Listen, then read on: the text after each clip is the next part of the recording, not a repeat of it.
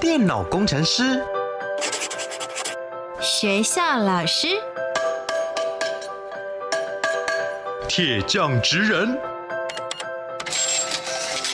自媒体电商，表演艺术家。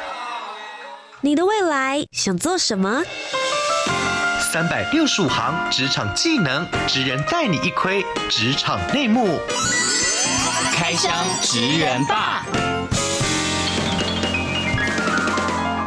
，Ladies and gentlemen，各位学弟学妹们，欢迎来到开箱职人吧，我是你们的学姐屠洁。今天节目当中要为大家来开箱的这一个职业呢，我觉得跟我的职业有一点点异曲同工之妙，因为它都是有声音的，然后有麦克风的。今天要来分享的是一位学长，Logan 学长，跟大家打声招呼。Hello，各位学弟学妹，大家好，我是 Login 姚宇谦。大家听到 Login 学长的声音，应该就会觉得，嗯，蛮好听的，很知道怎么掌握在麦克风之前，好好传达自己的样子。究竟他做的是什么样子的职业呢？三个职场关键字，我们一起来猜猜看。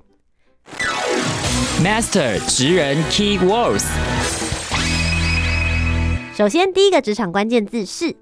太鲁格族族语，所以您本身是原住民族？没错，我是一名来自花莲的泰鲁格族。好，所以你的工作上面会常常需要讲到族语吗？会耶，其实蛮特别的，因为大家想象中在台湾的职场环境里面会常常用到族语的机会，其实蛮少的。所以还蛮简单的，对不对？其实那个范围一下子变得很小。OK，所以你可能是。电视台主持人，哦、这也许也是一个方向模式，哦、或是足语老师啊，有可能。我们来猜猜看，第二个职场关键字是声音哦，声音，而且是有这个旋律的声音。嗯，所以可能不单单只是用讲的而已，嗯，maybe 也可以用唱的哦。接下来第三个职场关键字是，就是通常我们在一个舞台，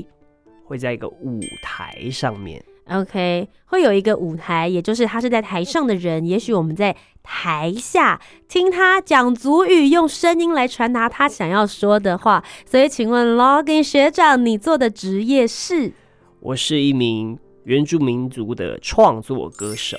是的，今天呢，Logan 学长要来跟我们分享。其实我觉得有两块可以说，第一个就是他学习祖语，还有用祖语来做创作。另外一件事情，其实也是现在很多学弟妹们想说，我想要当一个创作歌手，我到底要从哪里找灵感？我应该要从何开始学起？相信今天 Logan 学长可以给大家一些不同方向的建议。在这边呢，真的我也不是随便什么人都可以邀请而来。雨谦学长，Logan 学长呢，也是入围了第三十二届的金曲奖最佳原住民语歌手奖，所以我觉得由你来讲应该是很有说服力的。好了，拍手。好啦，那么今天呢，我们就马上来听听他一路以来到底是怎么样成为一名创作歌手的呢？职人百科 menu。大家好，我是 Logan 姚宇谦，我是一名创作歌手，然后。比较特别的是，我会使用泰鲁格族的语言在我的歌曲里面，所以在我的歌曲里面，你们会听到中文、英文、泰鲁格族语。然后我期待呢，用这样多元的语言呢，去堆砌出一个全新的一种音乐创作的作品。那我们所有的事情从头开始说好了，你一开始是怎么接触到音乐这条路的呢？如果要说最最一开始接触音乐的话，我想就是大概其实就是在我高中的时候，嗯啊，我就是一个喜欢就是唱歌的人，可能跟很多学弟学妹一样，然后是唱 KTV 的那一种。我我还好，不太喜欢唱 KTV，因为我去唱 KTV 的时候压力很大，因为那个你知道有原住民的身份，大家都会。希望你唱的很好听，刻板印象觉得原住民都很会唱歌，欸欸，怎么可能有人一唱歌就张惠妹啊？对啊，每个人都这样子期望我，真的太累了。嗯、所以我最喜欢唱歌的地方其实是自己家里的浴室。嗯，对，辛苦我妈妈每天 每天听你练习你自己的歌声。对对对，所以我觉得从那个时候应该是我真的喜欢从唱歌这件事情上面去认识音乐，然后听听歌曲啊，然后听很多的歌曲，这是。最起点的地方，嗯、然后转成说，如果是我做音乐的契机哦，就是大唱歌大家都爱嘛，但是什么样的原因让我决定要做音乐？其实应该是我大学要毕业的时候，嗯，我们决定要做一个毕业作品，然后就是所谓的毕业制作。是你大学念的是什么科系？哦，我大学是世新大学的广播组，在广电系下面的广播组。嗯。然后那个时候，我有个同学就是问我说：“哎、欸。”想不想来一点特别的？对，不然广播组理论上应该是说做广广播节目嘛，嗯，要不然就是广播剧。那再平常一点，你可以写论文。对，但是刚好我们那时候系上有一些不一样的做法，就是可以选择做音乐专辑来当毕业制作。然后我这个朋友就说：“哎、嗯。欸”还是我们来搞一下这个音乐专辑这样子，然后我就想说，哦，可以啊，如果找得到人，我们就来做做看。结果就让我们找到了，就是大概五个人，所以我们就做了音乐专辑，就整整个独立制作，从词曲，然后到整个后置的混音母带，然后发行，叭叭叭这样子。所以那个时候算是每一个环节，基本上我们都有去碰。哇，等一下，我觉得这个跳太快了。你刚刚前面说你是很爱唱歌的，突然之间在四年之后，你毕业就有办法可以去制作。你在这中间有学任何，比如说音乐啊、混音啊、写歌啊。这些课程吗？当然是，就是大概在我大二的时候，我们、嗯、我们系上引进了，就是比较关于一些音乐制作的一些课程跟师资这样子。嗯、所以我那个时候也因为高中我自己觉得很喜欢唱歌的关系，然后我就觉得说，哎、欸，我也想去看看，就是做音乐，嗯、音乐到底是怎么样子的一个事情，所以就有去参加那些课程啊，然后学习那些东西，但是。其实那个算是我的最可能才刚开始学的时候，对，因为我高中其实也就唱，我也没有特别去摸什么东西。嗯、对，有啦，可能那个时候练习刷个吉他，但是也就是黄金四和弦这样子刷刷刷。嗯、对，所以一路到大学的时候，其实才是摸了很多这种跟音乐制作有关的东西。那从这个其实一开始是因为广播制作，然后这些仪器啊、麦克风等等，然后开始觉得。而且广播做广播节目的时候，会大量的跟音乐有关系。其实我们算是兄弟产业，对。因为做广播节目的时候，免不了我们要介绍音乐或放音乐，所以就想说，哎、欸，那我也想去了解一下音乐怎么弄。对，所以就那个时候就花了一些时间去学习如何做音乐。嗯是，所以其实那个时候你在毕业制作的时候，独立发行了一张专辑，是跟你的朋友一起吗？对，就是我们几个，我们总共五个人，然后我们就组了一个乐团，然后发了一张专辑。那那张专辑叫什么？秘密，寻觅的觅，觅，另外一个觅是英文自己，觅，对对对，就找自己的意思这样子。但那一张专辑是国语歌曲。哎、欸，其实还有台语，因为我们有个南部小孩，Okay. 所以他写我们那个时候，我们那个时候的概念其实是这样，就是虽然这是一个，就是就是因为它是一个毕业制作，然后所以我们希望说每一个环节大家或多或少都能够有自己的参与，是对，所以不会有人只做词曲创作，有的人只唱歌，没有这种事，就是你每个环节你再怎么样你都要摸一点，嗯，对，所以里面就是那个那张专辑可能像合集吧。就是每个人的那个歌曲的那个你知道特色很不一样，这样子是对。不过那个时候虽然我还没有把主语这件事情放到我的创作里面，但是那个时候我写的那首歌叫做《山地猎枪》，那个时候可能比较愤世嫉俗吧。对，所以我那时候写的那个歌其实就是也是我自己的经验啦，就是就是这种刻板印象在我自己身上，在我生活上面所带来的一种。一些反思，这样，所以那那那首歌其实就在写跟原原住民的这种刻板印象有关系的事情。嗯，对。不过其实常常有人说，这个毕业制作算是你在大学这四年的成果发表，不见得跟你未来的职业会真的有相关联。那你现在也真的成为了一名创作歌手，也发行了专辑，耶。从学生作品，然后一直到成为专业歌手的这中间，难道你没有一点摇摆吗？因为大家都会想说啊，我一开始出社会就做。歌手，然后找人帮我发专辑，会不会有点担心自己的未来到底要去哪里？我一直摇摆到现在，还在摇吗？现在都已经算是有所成就了耶。每每每天起来都想说还要继续吗？没有啦，就是我那个时候做完以后，我就觉得说，哦，原来做一张专辑是这么一回事啊。嗯，然后我自己真的是觉得蛮有趣的，虽然。在整个这个制作啊，或者是上课途中，不免有时候听到老师会说啊，现在是我们音乐产业一个最呃最辛苦的时代，这样大家抛头颅洒热血的要进来，我们给大家鼓鼓掌。对，不免还是会听到这样的声音。但是我那个时候可能就是我没有想太多，我就是觉得哇，这件事情对我来讲，我觉得很有趣，我可以从做这些事情里面得到成就感跟开心。是。于是我就觉得说，好，那我也没有觉得说，好，那我要百分之百啊，就是偷袭下去这样做。但是那个时候就想说，呃，反正还要当兵嘛，嗯，所以就是就是找个打工的时候，然后就加减继续来做这件事情。然后一直到呃，我参加了一个比赛，叫做那个巴西瓦里音乐竞赛。然后它是一个针对比较针对原住民的人。所设立的一个音乐竞赛，然后他会呃，里面除了这个比赛以外，他还会把学生媒合给业界的老师分组，嗯、所以等于说你可以直接跟业界的这个老师产业对接。然后那个时候就是有点就是 level up，你知道，就是从自己独立制作，然后到跟音乐工业产业里面的人接上，然后知道音乐产业里面的怎么做这样子啊。当时我还有就是。毛遂自荐，然后跟学校的老师说，想要到他的录音室里面去，就是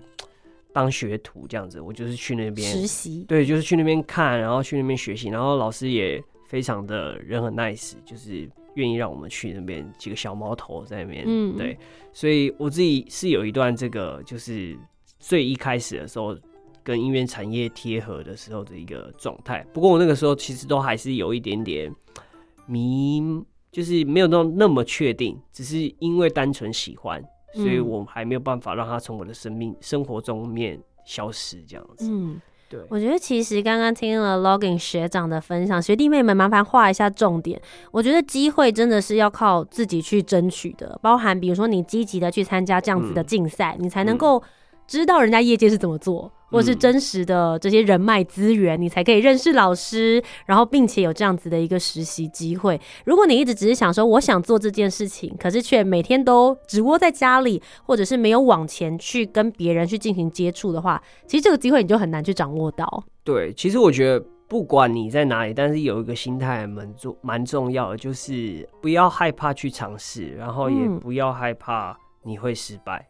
嗯、因为。失败就失败就失败嘛，谁谁不会失败？但是你失败，你就是从再站起来重新来过这样子。因为有一些东西是，如果你还没有去尝试的时候，你可它根本就不会发生。嗯，对，就是那个人你可能遇不到，然后甚至是最常见的就是你可甚至你自己在家里做东西，然后你都觉得那些东西不够好，然后你都没有发出来，可能跟你的朋友分享，或者是跟其他人分享，所以搞不好有人觉得他很好啊。但是他没有听到啊，然后你可能就失去了一个什么样的机会，这样，所以我觉得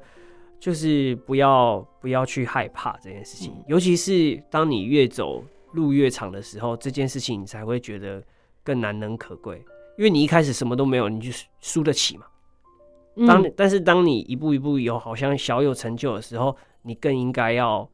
更应该要把这个信念放在心里面，就是不要害怕尝试。对，要不然就会路会越走越窄。是，创作人不能害怕被别人看到你自己，不论是你自己还是你自己的作品。我觉得其实，在 Login 学上，我们都可以看到这样子的特质。所以你刚刚其实有提到，你就参加了一个这样子的音乐型的比赛，嗯、所以那算是一个非常重要的契机，造成你后来会想要做这样子的足语专辑吗？哦，对，因为。我参加那个比赛的时候，因为它就是一个很比较针对原住民的一个竞赛嘛，嗯、所以它当中当然也鼓励大家说，去创作的这个音乐作品，它是包含所谓的原住民的元素。那主语当然是一种，那你说乐器或什么等等都可以，反正它就是鼓励你去做。所以我那个时候就写了我，嗯，应该算是第一首主语的一首作品，是但是没有通篇都是主语啊，但是就是副歌的地方。我用了泰鲁格族的族语去写，然后那个时候其实是在台北，然后透过电话，然后跟外婆这样子在电话里面沟通，就是怎么去书写那些文字这样子。是，对对对。然后最后歌写出来是很简单啦，但是实际上讨论的时候是还蛮费力的，嗯、尤其我不知道哎、欸，就透过电话的时候，老人家那个声音更难听清楚，就是很容易会耳误。对对，所以那个时候就写了第一首歌，那首歌叫做《后山 Feeling》，然后其实就写给我自己的家乡花莲，反正就是我一首思乡的歌，但是我不想让它听起来很悲情，所以就希望让它。他开心点，让大家能够体验到我在花莲这个地方带给我的那种能量。嗯，你本身对于你的族语，就泰鲁格族语的掌握程度大概有多少？你是从小就开始讲吗？呃，没有，我大概是小时候最大概学龄前的时候，跟外婆一起生活的时候，嗯、那个时候外婆会讲中文，也会讲族语，所以小时候是双声道，嗯、但是不知道原来那个是族语。哦，然后一路中间小学、国中基本上都没有族语的这个影子，然后也不晓得原来自己是有原住民的这个身份，嗯、对对，从来也不会跟大家大家讲说，哎，我是原住民，没有，就是不晓得。一路到高中的时候要去考高中，我妈妈说，就是那你要不要去考族语认证？然后我才想说，啊、嗯，我可以考吗？我又不是这样。她说，我们是啊，我们是啊。然后就是才连接起来。就是哦，原来小时候外婆跟我讲的那个是泰鲁格族的话，这样子，嗯、对，所以从那个时候才知道，但是知道归知道，但是就是语言能力一样是非常的薄弱，嗯，然后高中虽然有上这个族语课辅，但是学得很辛苦，所以甚至学完以后有一点抗拒，嗯，所以其实是一路到大学的时候，呃。因为遇到了很多新同学，然后彼此之间自我介绍，然后发现自己对于原住民的这个叙述跟认知好少哦，讲不了两句就结束了，嗯，就觉得自己好像撑不起这个东西，然后觉得有一点愧疚感，然后觉得不行啊，就不能这样子，然后就想说，好吧，那我要回头去去找去认识，对，起码要先认识吧，对，然后认识认识就觉得，哎，哦，很有趣，以前怎么都不觉得那么有趣，然后发现。在路上也遇到很多跟自己一样的人，对，所以然后就开始学习主语，嗯，就是是一个主动的，就是觉得想要学习这件事情这样子，然后后来才一路这样子慢慢学，慢慢进步，一点一点的进步。其实我写那首《后山 Feeling》的时候，我的主语也就是那么一回事吧，就是感觉很像大家现在可能用英文写歌词吧，就它不是你最擅长的那一个语言，对，所以那个时候其实是逼。也有点逼自己，但就是逼自己去做这件事情，嗯、因为有一才有二嘛，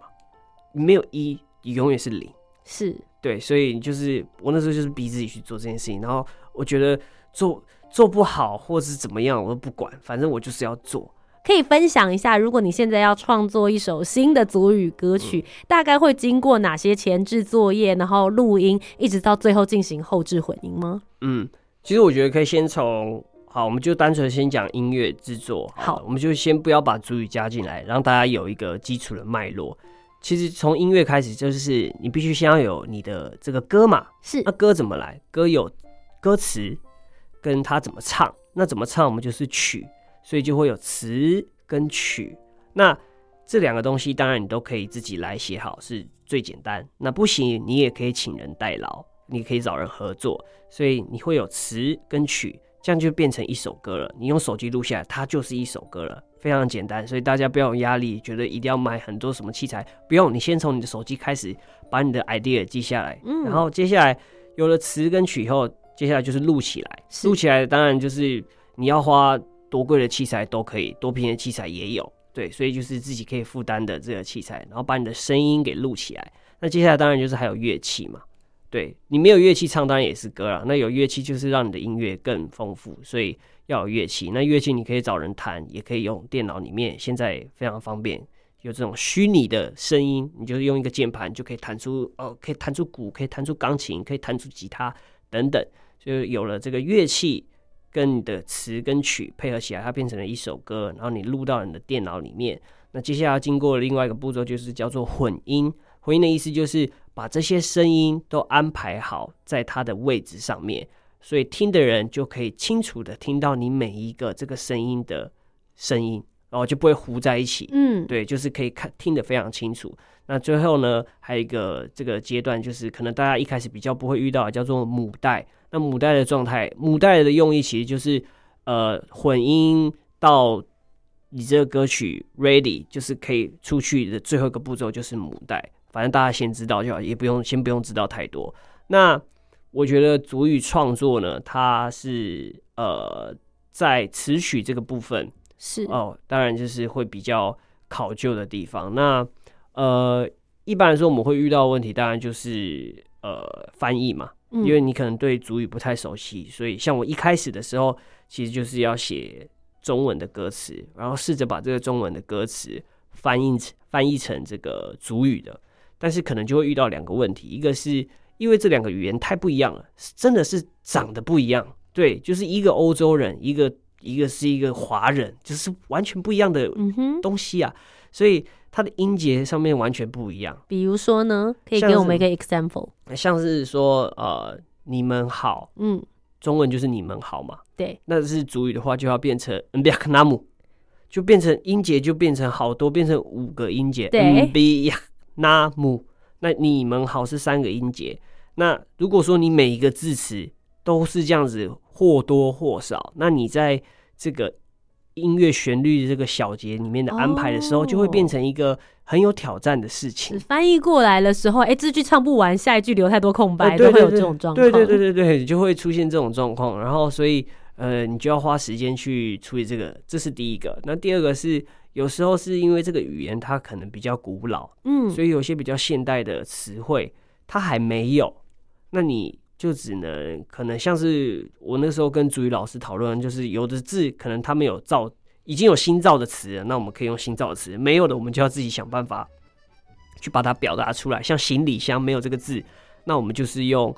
装着衣服的箱子或盒子，这么长，对，因为很像字典，就是很像字典，然后去描述它，所以这些都会让你的这个原本书写好的句子，结果翻成主语的时候，不是你想的那个。不是你想的那个样子了，嗯、所以在写词的时候就会遇到很多这种涂涂改改、来来回回。然后我还没有讲说要考虑押韵的事情哦、喔，嗯，因为写歌嘛，对耶，我们会在意听感嘛，听感是来自于可能这个韵脚。那你都还不知道主语可能会翻成什么情况下，你怎么去安排韵脚？嗯哼，对，所以呃，现在现在因为我的主语能力比较好了，所以可以先大概书写出一些简单的主语的这个词句，所以比较好去处理我们刚刚的问题。当然，刚刚那些问题还是存在，还是会有，所以我后来变相的找了一个方法，就是那我不要书写这么精准的中文的句子。我只把一个概念写出来就好了，或是你的感觉。对对，就是这一段的概念跟主要想要传达的一些大的这个想法是什么，我们写出来，然后接着我们用这个概念去来到主语的这个词库或句子里面去寻找相对应的一些词库，然后接下来有点像拼图。嗯，对，你把这些素材全部节选出来以后，你开始去东拼西凑，哎，这个可不可以？而且会有一点像像诗。这是我自己的做法啦，我我不知道有没有人认可我，但是我自己是喜欢这样做，就是我觉得反正语言是流动的嘛，那反正也没有人这样做过，那我觉得我可以试试看，就是也许讲话的时候我们不会这样讲，就像中文有很多时候我们讲话的时候是一回事，但是歌曲它有一点是一个艺术品的时候，它就有一点反转了这件事情，就是我可以不要像我讲话那样啊，嗯，对对对，我可以不要像我讲话的句子，尤其是在。hip hop 嘻哈的饶舌的音乐里面的时候，这件事情更他去玩这个词、玩这个句子的时候，更显得比很明显这样。所以我在主语的里面也尝试在做这件事情，这样就是去解构这些词汇，然后不用这么日常语汇的这个状态去把它硬塞进去，所以它变成一个比较像诗词的概念。那我自己会很想知道，因为像你刚刚说，你的人生第一首的族语歌曲，其实是在讲思乡，然后跟花莲相关的歌。嗯、你自己现在对于创作歌曲的这些灵感，也是从你的日常生活，或是跟外婆之间，甚至是听了以前泰鲁格族的一些故事而来的吗？我觉得灵感的汲取其实真的要呃很多元，然后要要要用心呢。其实就是。你如果不用心生活，你真的是没什么东西可写。对，有时候，有时候生就是有时候，如果你在一个地方待太久，然后你没什么灵感，那你就真的是要转换一个地方。所以，我觉得第一个灵感当然是来自于你的生活所见所闻，对，那当然还有一部分是所谓的你自己的感情波动。感情波动不是说一定是恋爱什么的，像是你今天呃，有时候你可能是从影集啊，或者是电，反正是说从别人的作品里面去引发自己的感情的波动，然后再联想出就是一个新的作品，这样。有时候你可能看了一个很感人的一个亲情的影片，然后你就深受这个亲情的这个这个感动，所以你就也想到自己的可能亲情的一些东西，所以你因此。亲情这个方面，你有一些感触，所以你写了一首关于亲情的东西。这种东西也是也是存在，至少在我的这个经验里面了。嗯，那当然，你生活之中，你跟你跟其他人的这种感情的交流，也会成为你自己的养分。那通常，我记得我大学的时候的系主任，他说。创作的过程越痛苦的话，作品就会越美好。就是那个时候是听不懂，但是有后来想想，其实有时候还觉得蛮有道理的。因为通常这些作品就是我们人的极端的一种情感的延伸。你一定是非常开心或非常痛苦、非常难过的时候，那这个情感已经是你没有办法用语言表达了，所以才有音乐的存在。嗯，不然为什么有音乐？因为音乐它可以表达、触及那些我们其他用语言可能没有办法达到的地方，所以在古时候，音乐是一种通常是跟神啊、跟宗教记忆有连接的，因为它一定是可以 touch 到我们人一些你知道未知的地方。嗯，所以大概是这样。今天 Logan 学长来到开箱职人 BAR 当中，我觉得分享的不单单只是创作歌手这件事情，还有他跟族语之间的连接，想要传达出来的理念。那我想要节目的最后问一下，如果接下来也有学弟学妹们，他们也想要成为一名创作歌手的话，你会给他们什么样子的建议？可以念什么样子的科系，或是拥有什么样的个人特质比较适合呢？职人真心话。哦，我觉得如果要成为一名创作歌手，科系的话，其实我觉得倒不尽然说一定要选音乐科系，因为现在学习知识的方式有很多种。但是我觉得有一个特质还蛮重要的，就是很长的跟自己对话。对，因为因为你每个阶段对自己的认知认识可能会不一样，对，所以你要常常的跟自己沟通，然后常常的去理解自己的情感。对，因为这些事情，它就会帮助你在创作上面，因为创作就是你情感的延伸。嗯，所以当然你可以，我觉得创作嘛，创作就是有两种，一种是创作你自己的东西，这是一种，所以你需要具备我刚刚讲的那个东西。当然，你也可以创作所谓的娱乐作品，创作娱乐作品就是你你你只要看得懂这种流行的脉动，你知道最近红什么，你就写那些就是这种。娱乐的作品就好，没有不好，没有不好。我我在这边要说没有不好，只是他们需要的这个东西不太一样，发展的方向也不太一样。那如果你是想要写娱乐作品的，那你就是要 focus 在潮流，你要你要去网络上面或者是各种可能现在大家喜欢的平台上面去挖掘，就说哎，大家最近在讲什么？然后你觉得这些东西可以怎么样变成一个梗什么等等这样的。然后再来就是，反正你就是多写。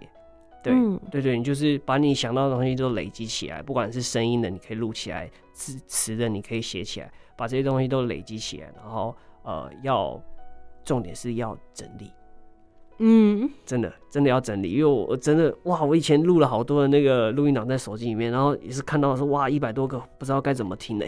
对，所以一定要定时的去整理自己的这些呃创作。然后它它还没有完整也没有关系，反正你要把它的整理好，这样你之后要运用的时候才不会觉得很绝望。嗯，